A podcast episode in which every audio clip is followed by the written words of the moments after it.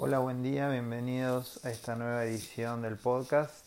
Hoy vamos a tocar un tema bastante frecuente, es un tipo de consulta muy común que es el tema de los zumbidos, acúfenos, tinnitus, diferentes maneras de nombrar un síntoma, no es una enfermedad en sí, o sea, no es un diagnóstico, sino es un síntoma eh, que puede tener mucha gente, que es este ruido, un ruido anormal permanente en los oídos. ¿eh?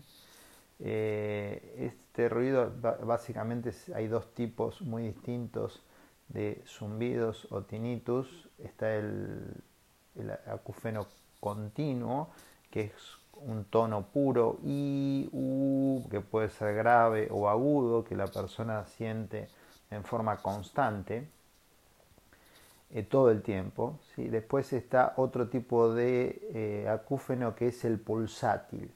El, acúfeno pulsátil tiene, es como un latido, es similar al latido del corazón. O sea, copia eh, el latido del corazón. Este es el acúfeno pulsátil y son dos grandes eh, tipos distintos de zumbidos, ¿eh? que son muy diferentes y tienen muchas veces diferentes causas. El acúfeno continuo, que es permanente, que no tiene esa característica pulsátil, es el más común. en general mucha gente después de los 60, 50, incluso mucha gente joven, tiene este tipo de acúfeno. ¿eh? Eh, la causa más frecuente es la exposición a ruidos y el paso de los años. Una manera que tiene el oído de deteriorarse es justamente eh, de manifestar su deterioro, su daño, es mediante la disminución en la audición, o sea, uno escucha menos y puede sentir estos zumbidos.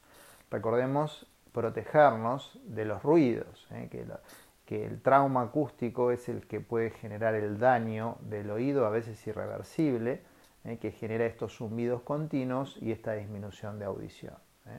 Eh. Eh, recordemos que el oído se puede dañar en función de la intensidad del ruido, o sea, un, ruido muy muy intenso puede dañar de manera irreversible el oído y tener un zumbido permanente, una disminución de audición permanente, por ejemplo una noche eh, en una fiesta con eh, música muy muy fuerte, puede dejar secuelas permanentes. Otro es, eh, puede ser no un ruido tan intenso, pero muchas horas. Por ejemplo, si nosotros nos movemos en el transporte público y usamos auriculares, tenemos que aumentar la intensidad de los auriculares para escuchar.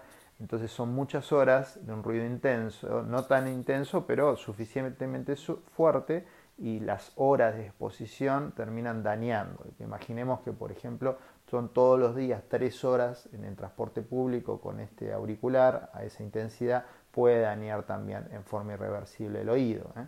Y recordemos que hay una susceptibilidad, eh, una susceptibilidad individual, o sea que las personas pueden tener diferentes sensibilidad a los ruidos. Hay gente que es más eh, predispuesta a el daño auditivo, porque genéticamente es más débil o más sensible a los ruidos. Entonces, tomemos como regla protegernos de los ruidos intensos, utilizar auriculares, protección, eh, elementos para cuidarnos si trabajamos con ruidos. el otro tipo de, zumbido que les comentaba o de acúfeno es el pulsátil. El pulsátil es diferente, muchas veces puede tener que ver con temas como la anemia, por ejemplo, o a veces, eh, por ejemplo, un tapón de cera, una infección en el oído puede generar este acúfeno pulsátil o latido. A veces, si nosotros sentimos el latido al apoyar la cabeza sobre la almohada, eso puede ser normal. El acúfeno pulsátil es anormal cuando lo sentimos eh, en una situación donde el oído está desbloqueado. ¿sí? Si hay un tapón de cera o apoyamos la cabeza sobre la almohada y sentimos este latido pulsátil, eso puede ser normal porque cerca del oído eh, pasa una arteria que es la arteria carótida y se puede transmitir con más eh, facilidad si el, conducto auditivo externo está bloqueado este latido y se hace más eh, se hace más claro, entonces uno lo, empieza a percibir. Esto es normal, ahora cuando uno lo siente de forma permanente todo el tiempo este latido, uno debe consultar. ¿sí?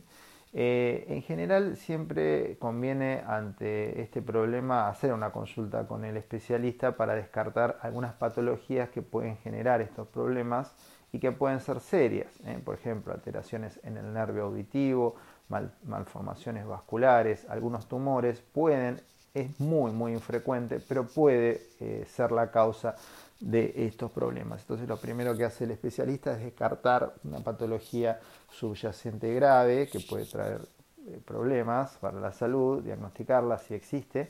En la mayoría de los casos no existe esta patología grave. Eh, y bueno, hay diferentes tratamientos según el tipo de zumbido. Eh, para los, los zumbidos cocleares, que son por lejos los más frecuentes, que se producen, como explicaba, por la exposición a ruidos, el paso de los años, eh, algunas enfermedades autoinmunes pueden generar este daño en el oído interno.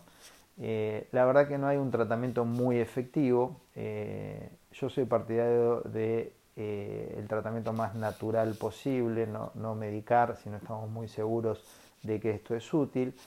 Eh, a veces hay déficit vitamínicos que pueden generar esto, déficit de vitamina D, déficit de vitamina B12, a veces un suplemento eh, vitamínico, algunos cambios en la dieta, la reducción eh, en el gluten en la dieta, una dieta con menos inflamación, disminuir el consumo de aceites vegetales, aceite de girasol, aceite de maíz, freír con estos aceites es tóxico y aumenta eh, uno de los ácidos grasos poliinsaturados que es el omega 6 que es más proinflamatorio ¿eh? Entonces eh, a veces los suplementos con omega 3 que es el, ácido graso poliinsaturado menos problemático en este sentido puede ayudar.